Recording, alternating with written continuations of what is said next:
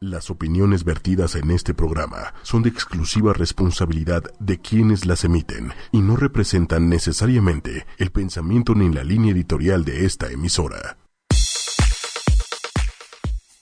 Buenos días. ¿Cómo están el día de hoy? Buenos días a todos. Feliz jueves. ¿Qué tal? Ya jueves, casi fin de semana. Rico. Viernes chiquito, ¿no? Le dicen. Viernes chiquito. Ay, espérame un segundo. Vámonos. ¿Estaba al revés? Sí. Sí, sí estaba al revés. Pero qué, ya. Qué interesante. ¿Por qué? Porque yo hubiera jurado que estaba por el lado correcto.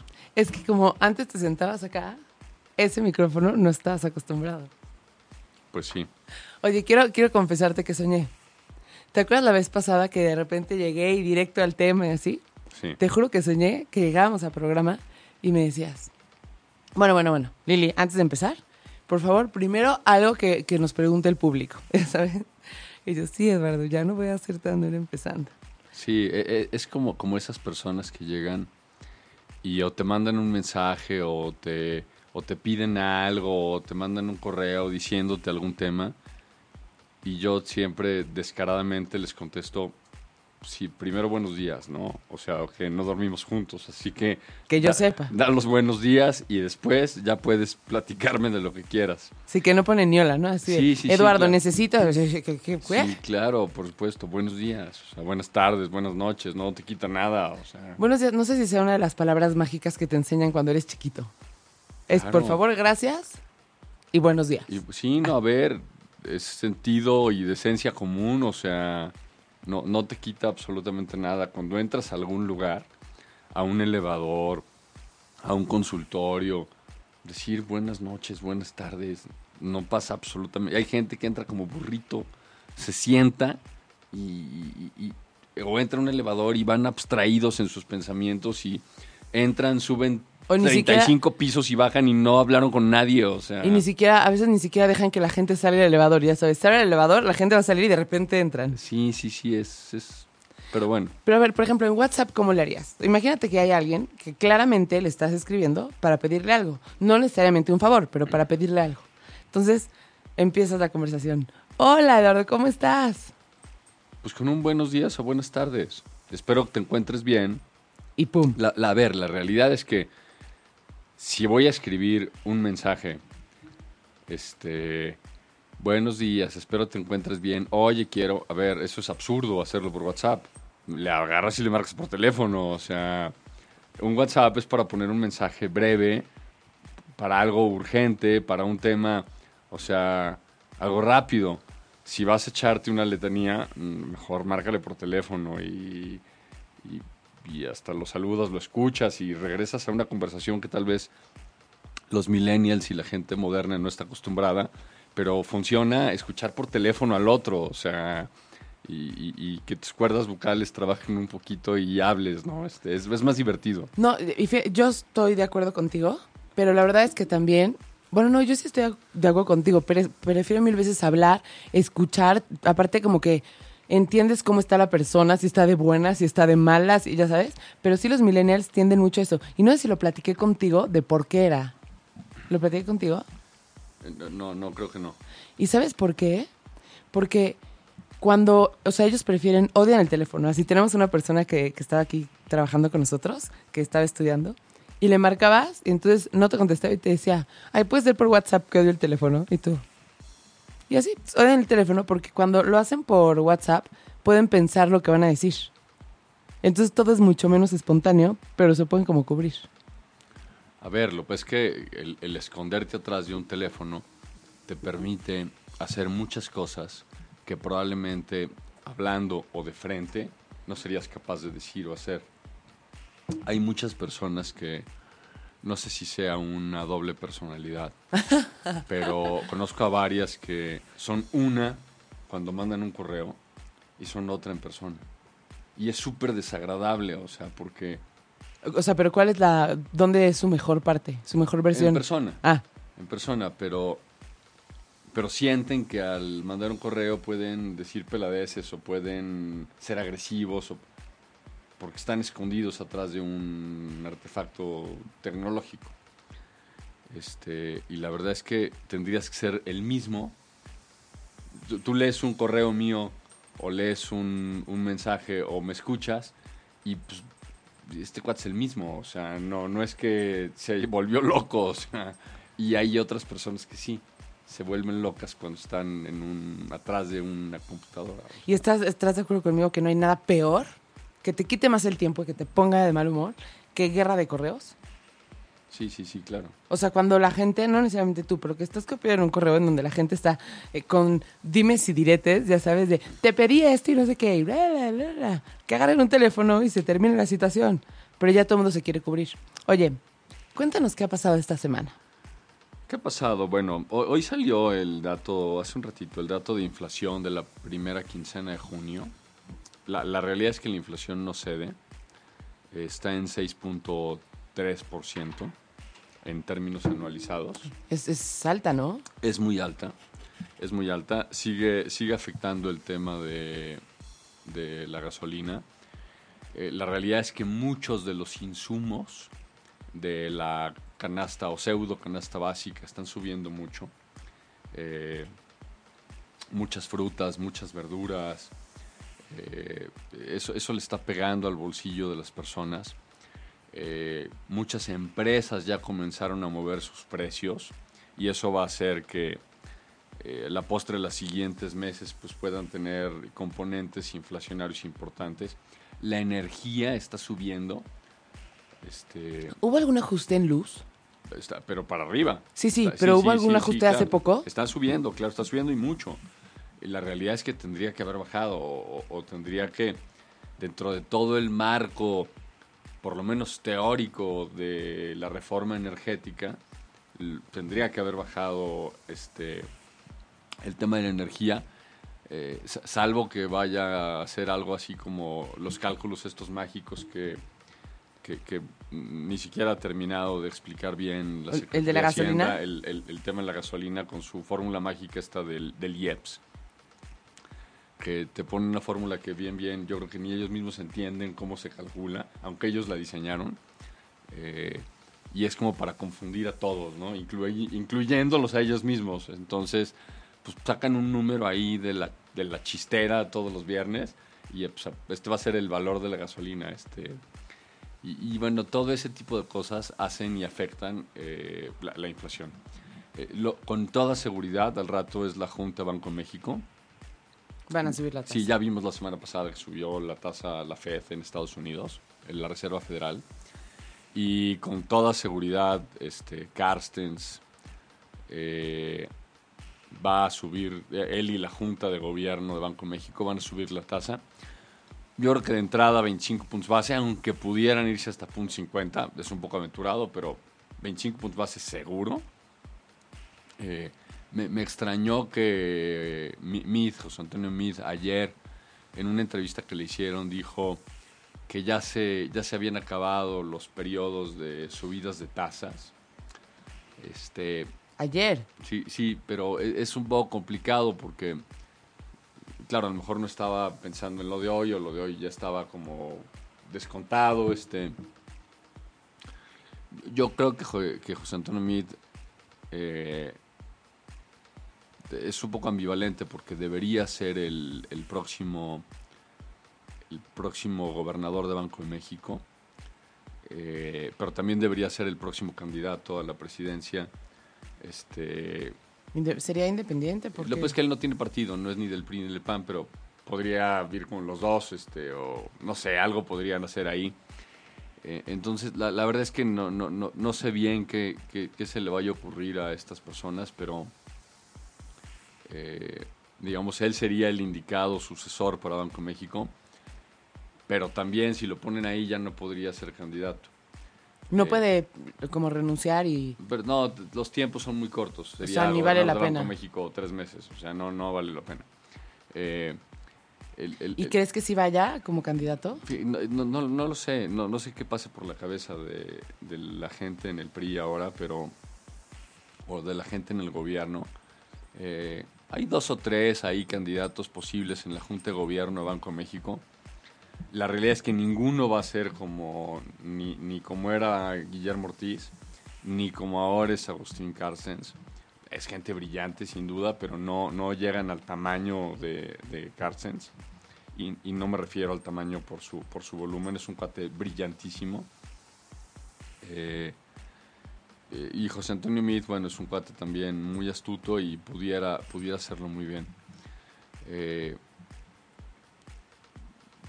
la, la realidad es que la, la TIE, bueno, la, la, tasa Banco de México yo creo que va a llegar a 7 puntos o a 7.25, dependiendo cuándo la suban.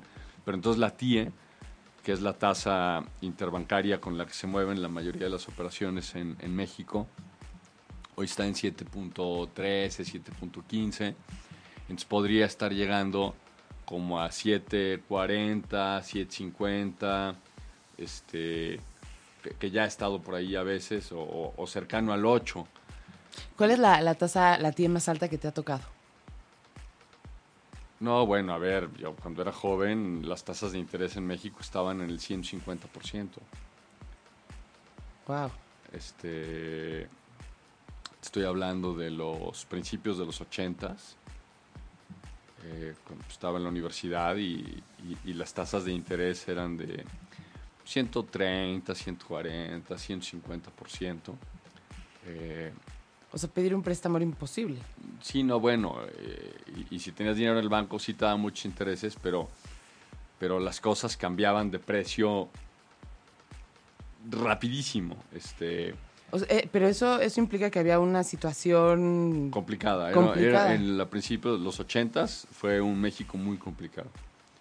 Este, para los que vivimos ahí, eh, era, era terrible realmente el- una economía en ese sentido. Justo el... Bueno, en esta semana vinieron dos artistas venezolanos y la mitad de la entrevista fue de su música y la otra mitad de cómo estaba Venezuela. Y justo nos decían algo parecido que me llamó mucho la atención. Que iban al súper, pon tú, que de por sí ya no hay cosas, ¿no? Pero que las cosas cambian de precio... Instantáneamente. insta- sí. O sea, vas... A, voy a comprar esto, se te olvidó y en lo que casi casi vas por Subía ella, de precio. Sube de precio. eso me pasó una vez. eh, en, eh, Argentina tuvo temporadas muy malas económicamente. Y en una ocasión, estando en un restaurante, eh, iba con un grupo de amigos, estoy hablando hace 30 años. 20, En esa época fue 25 cuando años. muchos argentinos se vinieron para México. Sí, sí, sí, claro, por supuesto. Ve- 25 años por ahí, o sea, hace, hace mucho tiempo. Eh, y estábamos ahí en el restaurante y nos eh, pedimos unas entradas y un par de botellas de vino y nos dice el, el mesero, le, les sugiero que pidan de una vez todo lo que van a pedir y pidan todo el vino que van a beber y paguen. Porque si lo piden más tarde, con seguridad va a costar más. Y la realidad es que en ese momento Argentina tuvo inflaciones de, en ocasiones del mil por ciento. Entonces, tú, tú imagínate una inflación del mil por ciento, pues significa que, por supuesto, en un día, en unas horas, podían subir las cosas 10, 15 o 20 por ciento o más. Y, y- y- y- ni cuenta te dabas, ¿no? Entonces, sí, sí son, son temas complicados. Esto que dices de Venezuela, la verdad es que es terrible sinceramente no, no entiendo hasta, hasta dónde los van a dejar llegar. Ya, ya era para que la ONU, la Ah. OCDE, o sea, eh, hay, hay demasiadas organizaciones de países en el mundo. Eh, se están viendo, con esta reunión que hay ahora en Cancún, creo que se están viendo bastante, bastante ligeros en los comentarios hacia Venezuela. Sí, está muy grave la situación. Eh, yo, yo ya hubiera hecho lo que hicieron con Noriega. O sea, yo ya hubiera entrado a Venezuela, hubiera quitado a Maduro y hubiera permitido que la población eligiera democráticamente a un nuevo presidente. Porque aparte ves lo del referéndum que, Sí, que sí, pasó. ¿Sabes cuánto necesitan para poder, o sea, el número de firmas que se... El referéndum es cuando juntan muchas, muchas firmas, para los que no sepan, y entonces puede, para que puedan como reelegir a alguien. Creo que es el 70% del país de firmas, imagínate, es muchísimo. Y lo lograron y no pasó nada. Sí, bueno, a ver, este, la, la realidad es que Ma- Maduro desde hace mucho se volvió loco. Yo creo que desde, desde que empezó, este, así, así nació. Y, y la realidad es que yo creo que ya tiene alguien que ponerle un alto. Sí. Están intentando hacerlo por las buenas. No, no creo que él voluntariamente desista de su de su Dictadura, sed, sí, de su sed de poder exacerbada.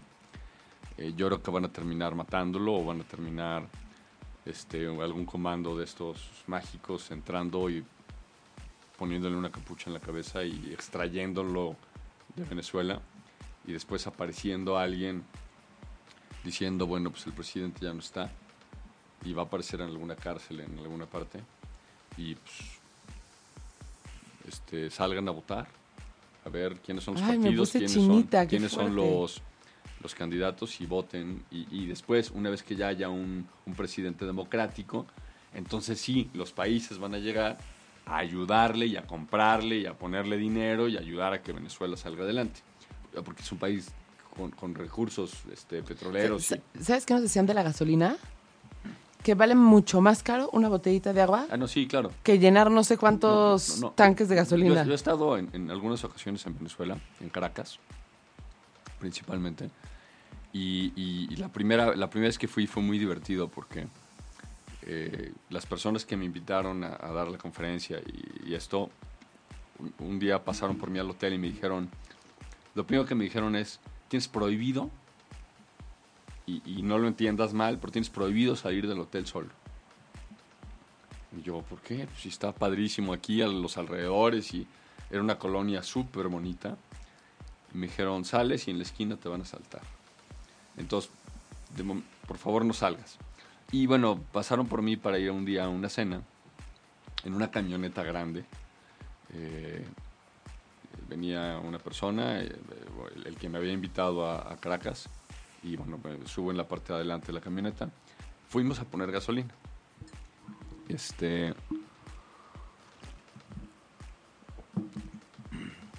Llena el tanque de la camioneta y de repente empieza a buscar como cambiecito. Ay, no, es que imagínate. o sea, Empieza a buscar como cambiecito y yo dije, ah, bueno, va a querer, quiere propina, o sea, este, entonces yo saqué unas monedas, tenía, este, algunos bolívares y tenía monedas en, y billetes en dólares y le digo, a ver, aquí hay, ¿qué necesitas? Y agarró de, de ahí de su camioneta dos o tres monedas, me, me quitó un par de monedas a mí también. Y eso con eso pagó y llenó el tanque de la gasolina, o sea, yo estaba impactado, Sí. dije, o sea, con dos o tres dólares llenó el tanque de la camioneta, Sí. o sea, creo que fue un par de dólares lo que usó para llenarla. Yo decía, no puede ser, o sea, me dijo, no, es que eso vale la gasolina.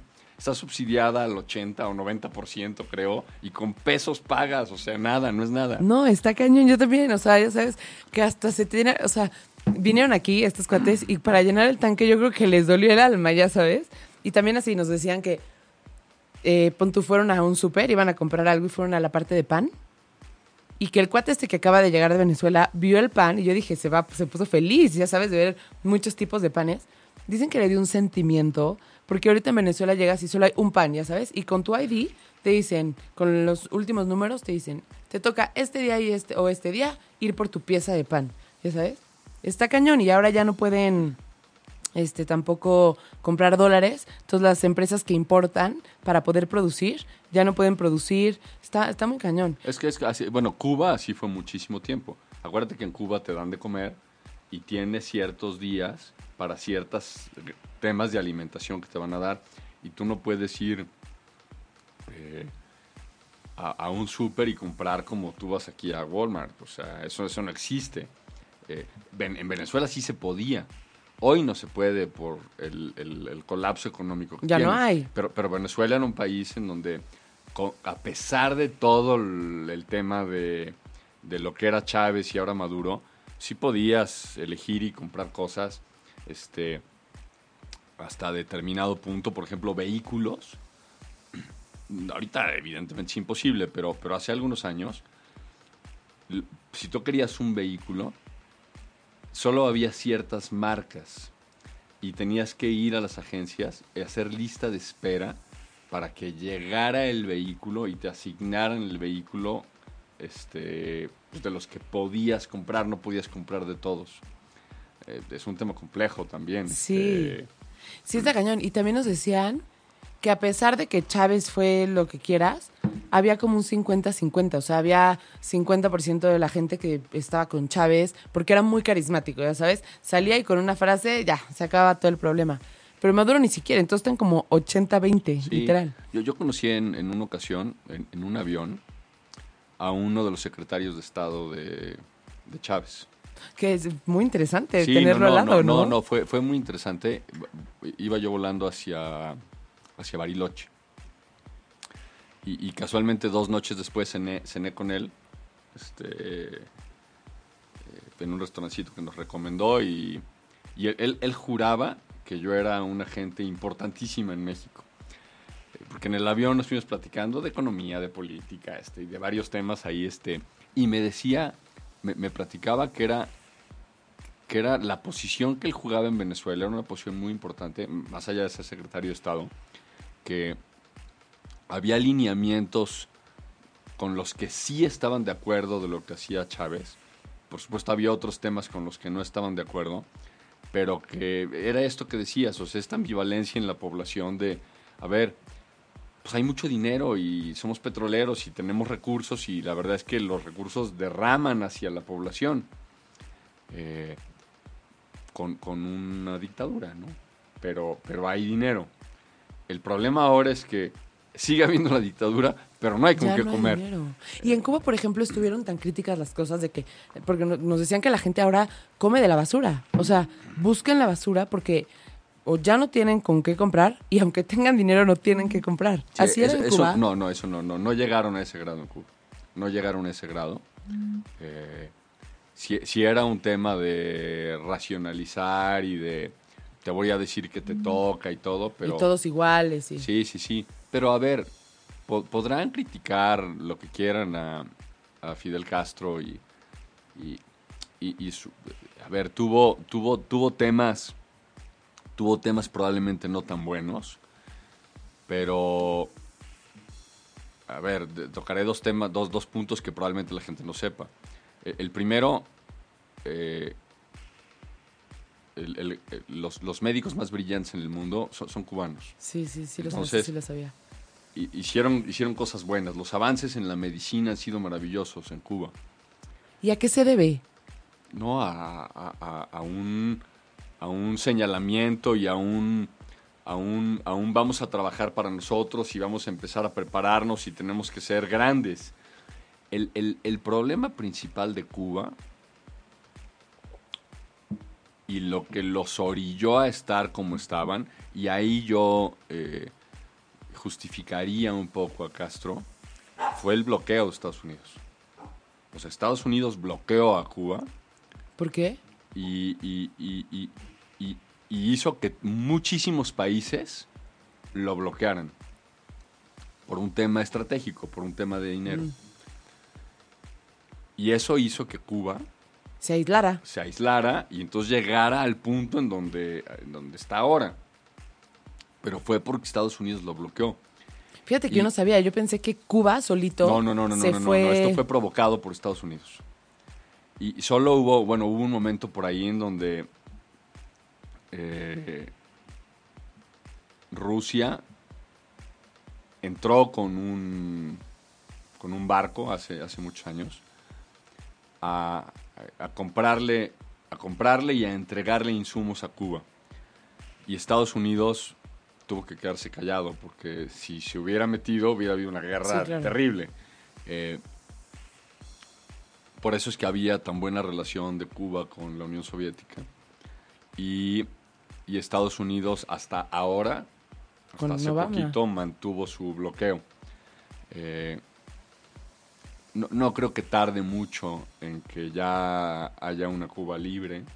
Ya, ya han mejorado mucho, ¿no? Obama hizo varias No, cosas. han mejorado mucho, han mejorado mucho. Les falta muy poquito, les falta realmente muy poco. Es un tema nada más, yo creo que ya de entendimientos. Eh, Raúl Castro sigue estando grave en el hospital. Eh, igual termina bien y sigue viviendo y esto. Este, o igual muere y habrá elecciones y habrá algo, o un cambio seguramente político eh, y económico en Cuba. pero, pero la realidad es que les falta muy poco para ser libres. En estricto sentido, es el último bastión de, de lo que era eh, una mezcla ahí entre comunismo exacerbado, eh, porque ya ni China lo tiene. A ver, China sigue teniendo ciertos temas, pero ya está abierta a, la economía mundial de entrada y de salida. Permiten ya muchísima manufactura y muchísima entrada de mercancías. Hay, hay calles en donde hay centros comerciales donde puedes encontrar Hermes, Louis Vuitton, este, ti- tiendas Chanel, este, tiendas de la más alta calidad o muy sofisticadas para que la gente pueda comprar. Ya, ya no es el tema aquel de todos vestidos iguales. Y, a ver, Así sigue era antes en Sí, China. sí, sigue habiendo, sigue habiendo muchos sectores de la población en donde son así, pero, pero, pero hoy ya no. Sí- sigue habiendo, por supuesto, eh, las pajareras estas en donde las personas viven en cuartos de 3x3, en donde ahí tienen todo, su cama, su mesa para comer, su, en, dónde ver la tele, este, en dónde descansar, en todo lo hacen allí y, y eso, eso lo complica un poco, ¿no? Eh, a pesar de que tienen territorios extendidos, hay, hay muchísimas personas y eso no les permite o no les permitía tener algo, algo tan abierto como para poder seguir avanzando. Hoy ya lo están haciendo. Eh, entonces ya nada más queda Cuba por, por terminar de, de limarlo. Y Venezuela que no vaya para allá. Y no, va a ver, Venezuela está ahí. Este, creo, creo que lo, lo sano y lo prudente por el bien de, no nada más de Venezuela, yo creo que del mundo y por sanidad, es el que los ayuden ya. Sí, y yo, yo no entiendo por qué no, no los ayudan.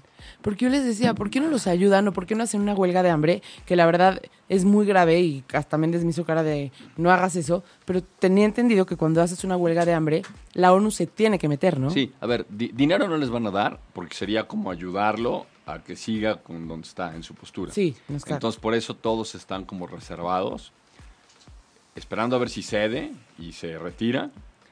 Y, y la otra es, yo creo que ya está llegando a un punto la presión de la población, a un punto en el que va a tener que entrar, este, o por las buenas o por las malas, a quitar a Maduro.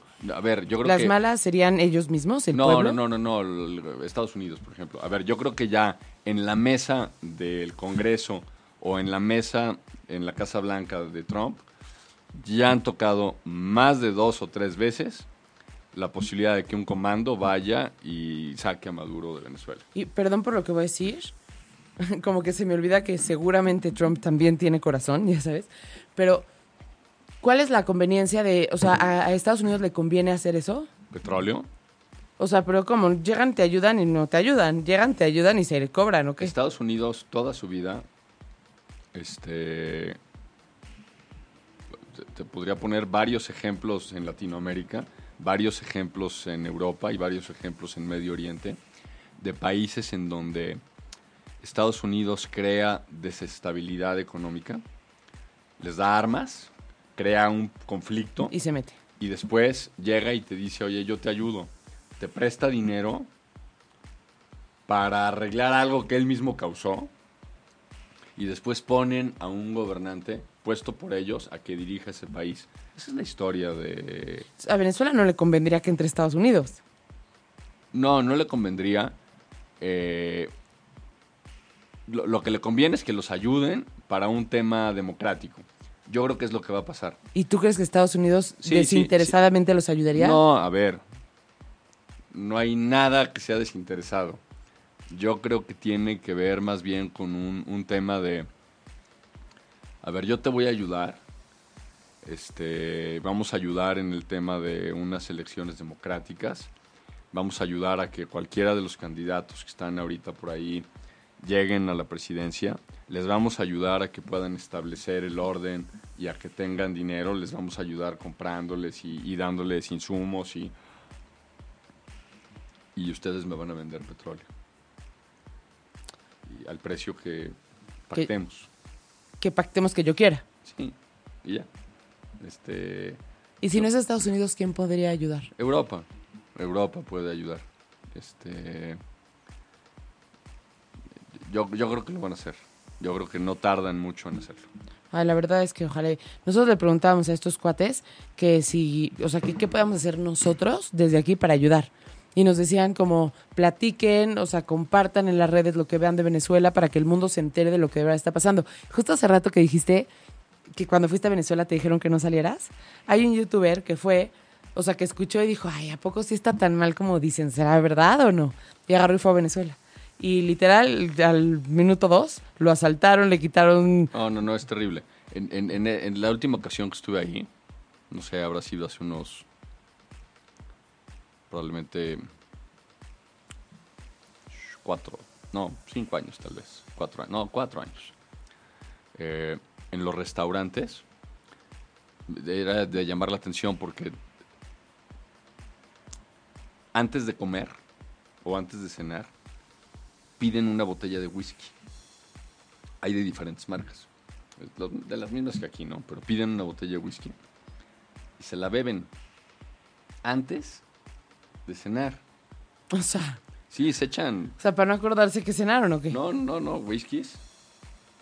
Este, y me explicaban que durante mucho tiempo estuvo cerrado el tema del whisky.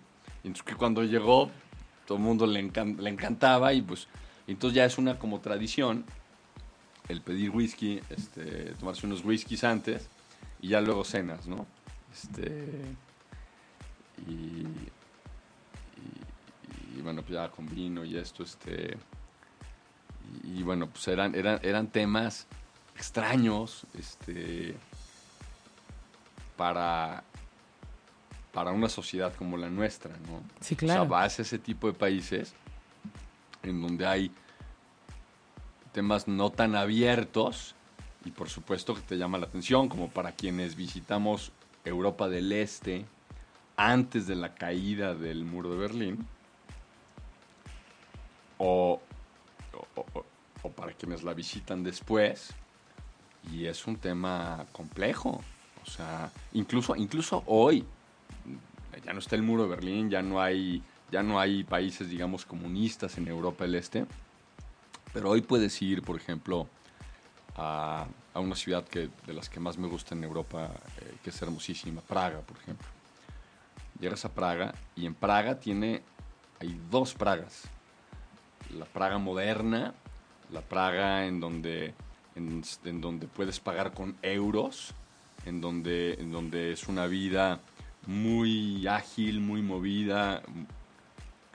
Y hay otra zona de Praga en donde tienes que pagar con checks, en donde lo, lo- lo sufrí. Iba, iba a tomar un tren con- con algunos de los, de los chicos y, y con Ivonne.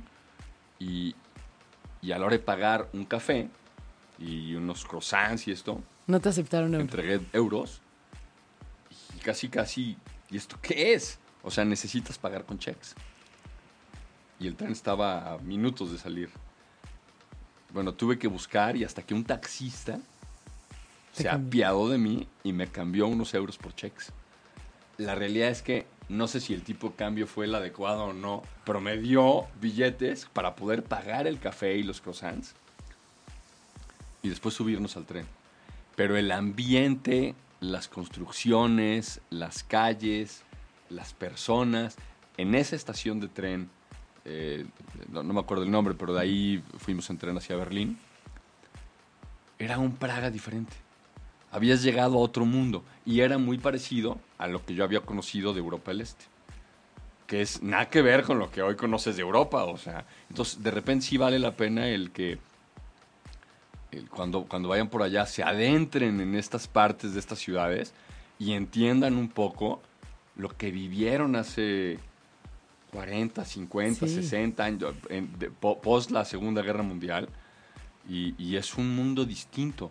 Eso es un poco lo que viven en estos países comunistas, como, Cuba, en donde, o ya no, pero en donde hace algunos años tú ibas con dos o tres jeans y- y podías conseguir lo que quisieras en Cuba simplemente con llevarles unos chocolates o con llevarles un par de pantalones o con llevarles unos dólares.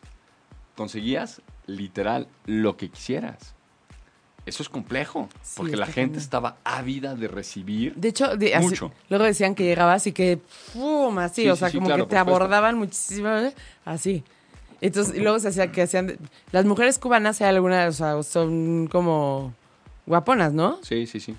Y entonces luego se hacían despedidas de solteros allá, ya sabes. Y entonces todas las novias sufrían porque decían, es que llega un hombre ahí y las mujeres, y más porque yo creo que la veían también como un tipo de esperanza para poder salir de ahí. No, claro, por supuesto. Ellas, la- la- las mujeres en Cuba mucho tiempo vieron, vieron dos temas. Uno, el económico, o sea, el poder incluso vender su cuerpo con tal de tener unos dólares.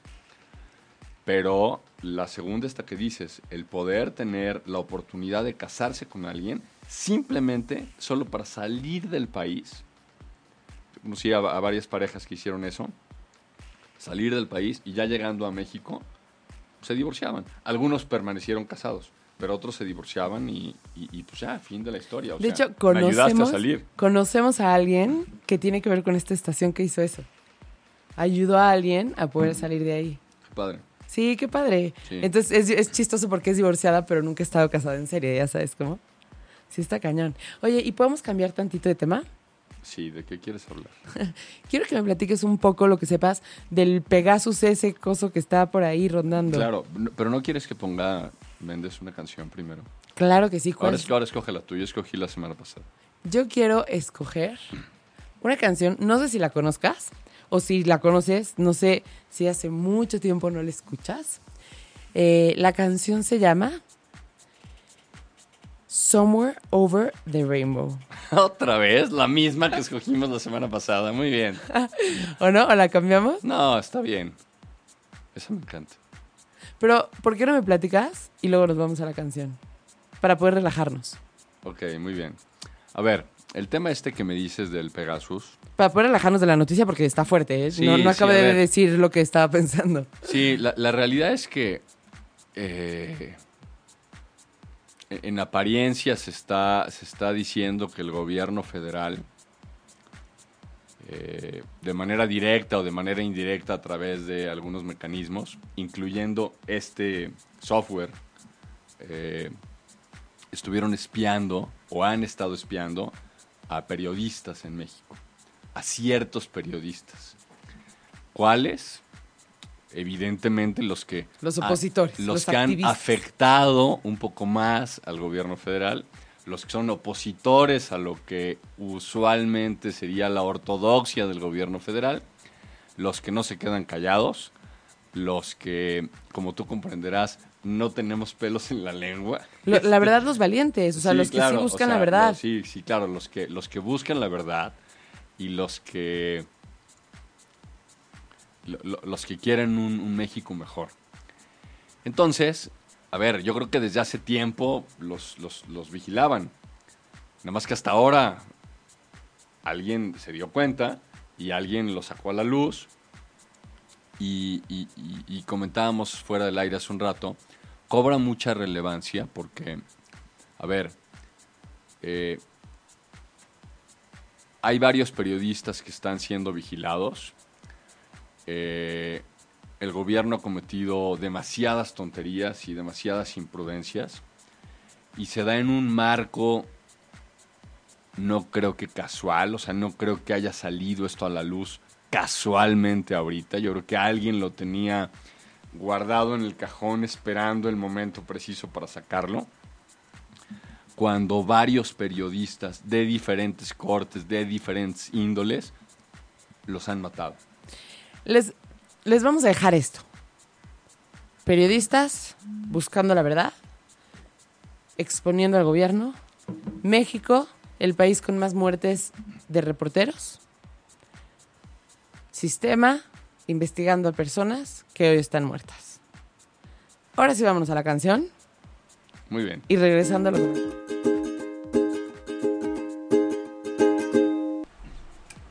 Ya regresamos y justo estábamos hablando de comida deliciosa. Ya me dio hambre porque no he desayunado. ¿Tú desayunaste? No, bueno, me tomó, como sabes, todas las mañanas. Tu licuado. Mi licuado. Este, me lo tomé a las, no sé, habrán sido seis y media o, no, siete, casi cuarto para las siete de la mañana. Sí, cuarto para las siete. Este, y ya, bueno, más tarde tendré que cenar, pero ahorita pido, cuando vaya de camino corriendo a mi oficina, pediré seguramente mi jugo verde, unos, unos huevitos revueltos con jamón y un croissant con mermelada. Qué rico. Oye, no, o sea, Eduardo, ¿qué pasa? Estuvo muy a gusto la platiquita. Ya nos quedan 13 minutos de programa. Pero podemos terminar la nota que estábamos hablando. Sí, justamente. Y entonces el próximo va a ser- vamos a seguir con los acuerdos de Sí, socios. Sí, está, está complicado esto, pero bueno, a ver. Yo, yo veo, yo veo peligroso esto que está pasando, porque la realidad es que a, a mí no me queda la menor duda de que sí eh, tienen intervenidos y, y tienen investigación y espionaje sobre ciertos reporteros. Eh, ¿Cuáles? Pues es obvio, Pedro Ferriz de Con, Carmen, Carmen Aristegui, este, Loret de Mola, o sea... pues Pero los- Lorete Mola, la verdad es que me llamó la atención. sí, pues, Porque con todo respeto, la percepción, no sé qué tan real sea o no, pero la es un percepción. pro gobierno. ¿Eh? Él es pro gobierno. Pues como más Villamelón, ya sabes. Sí. Pro lo que le convenga. Sí. Pero, pero de todas maneras, este, siempre es conveniente tenerlos investigados. Eh, entonces, es- está muy complicado por el tema este que decías, o sea, reporteros investigados, reporteros muertos, eh, reporteros que estaban investigando al gobierno y ahora resulta que el gobierno está este, investigando a muchos reporteros, entonces sí es un tema complejo y, más, más preocupante el que el gobierno salga y, y dé explicaciones y diga que no, y a ver, y, y salgan a decir que vamos a ayudar a que no haya más reporteros muertos, y a ver, este, es un tema, yo, yo, yo creo que se, se están metiendo en Honduras muy peligrosas, en aguas, están empezando a nadar aguas sumamente peligrosas algunos gobernantes en el país. ¿Por qué? O sea, no, no digo que esté bien, se me hace que son cosas muy delicadas, pero el cinismo Sí, que ha regido este no- gobierno. No, han tenido la habilidad. A ver, yo creo que ni la van a tener ni, ni les importa. O sea, les vale un Por eso son hacer- cínicos. Este, pero, pero pudieron haber, tuvieron la oportunidad para haber hecho las cosas completamente diferentes. Eh, Deja, ¿les puedo explicar rápido del Pegasus? sí, sí, sí. El Pegasus es un, es un, es ¿de dónde viene? ¿Es de Israel? Sí, creo que sí. Y se supone y se supone que eso lo usan para poder tener como con- no controlados, pero ¿cómo se dice? Intervenidos. Intervenidos a terroristas y personas que de verdad representan como un riesgo a la humanidad y cosas así. Y es un virus que te llega al teléfono en forma de un mensaje con un link y entonces se apodera casi de tu teléfono, o sea, tiene, puedes grabar las llamadas, puedes usar la cámara para ver, creo que hasta puedes prender el celular si está apagado. Y este, obviamente contactos, todo, absolutamente todo tienen acceso. Ni siquiera, no sé si, ha- si alguna vez se han tomado algunos minutos para ver que en WhatsApp viene un mensaje en amarillo. No, no lo han visto. ¿En dónde? En WhatsApp, que es para que los, que dice que los mensajes pueden ir cifrados y no sé qué Ah, sí, sí, sí, sí, sí. ni WhatsApp ni Telegram, que muchas personas dicen que es más seguro, se salvan. Así, completamente todo el teléfono está a la disposición. Bueno, solo quería decir. Y bueno, correrlo, no tengo el dato exacto, pero correr eso en una persona cuesta muchísimo dinero. Entonces, pues es grave que el gobierno esté, aparte, usando recursos Para ese tipo de cosas. y para reporteros, que la verdad es una profesión muy importante en, en cualquier país y que no necesitan ser A intervenidos. ver, la no realidad son- es que se supone que en México hay libertad de expresión. Mientras no te metas con ciertas personas. Y Eh, Hay mientras- libertad de expresión limitada. Limitada, claro, limitada. Mientras no te metas con, con cierto tipo de personas, este. de- digo ahí de, de paso como corolario, como comercial lo cuento. Yo en, en, en- en una ocasión me, me pidieron que me retirara de, después de muchos años de escribir para un periódico. Eh, recibí un mensaje de, de la dirección general de esa, de esa organización editorial diciéndome que Importante. Sí, muy importante en México, pidiéndome que por favor dejara de escribir este, de, sobre temas políticos y esto. Y, y la verdad es que no dejé de hacerlo y pues, simplemente me pidieron amablemente que ya no escribiera nunca más para ellos.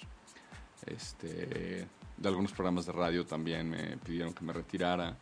Este, porque siempre he buscado decir un poco la verdad, ¿no? Y, y eso es, eso es, eso no le gusta a la gente. Pero, por ejemplo, algo está pasando hoy en día. Y lo que está pasando, por ejemplo, no sé si Adela Micha haya tenido algún tema por ahí parecido o no, que ves que ya no está en Televisa. Sí.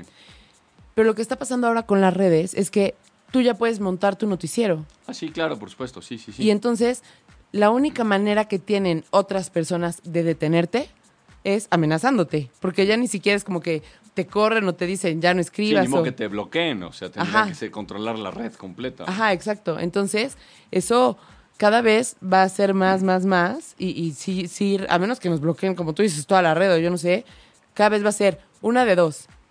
O va a haber más libertad de expresión o va a haber más muertes misteriosas. Quieren, a ver, ha habido un par de iniciativas en el gobierno en donde han querido controlar temas de redes sociales. Se llama, ¿cómo se llamaba? ¿Sopa? ¿Soap? Ah, ¿Era no un me tema acuerdo, así? pero, pero Sí. eso sería una locura si hicieran eso. Sí, totalmente una locura. O sea, probablemente se tengan que regular algunas cosas, pero controlar, Sí. sí, no, está, está totalmente en chino. Pero bueno, y entonces, ¿qué, qué onda? Pues habrá, habrá que esperar los resultados. El gobierno se va, se va a cansar de decir que ellos no y que ellos no fueron y que, pues, que van a investigar y que van a coadyuvar y que eh, a- arriba los reporteros y que tienen libertad de expresión y que pueden decir lo que quieran. Y pues, en el fondo sabemos que no. En el fondo sabemos que no.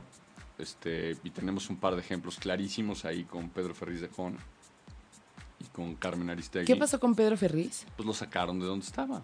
¿Por qué? Pues por hablar del gobierno, por echarle a nuestro señor presidente tantas cosas. Y a Carmen Aristegui Sí. pues, también, este, por lo mismo, por las investigaciones que hacía. Sí, porque, y justo, de hecho, no sé si sacaron hace poco una nota que se metieron a robar, bueno, no hace poco, pero justo en el, en el momento en que estaban escribiendo el todo el tema de la Casa Blanca, justo se metieron a robar y desapareció justo esa computadora, que ya sabes, y la verdad es que Carmen tiene buenos, tiene un buen equipo de, de reporteros. Sí, sí, sí. Entonces, este, a ver, son tendenciosos de repente.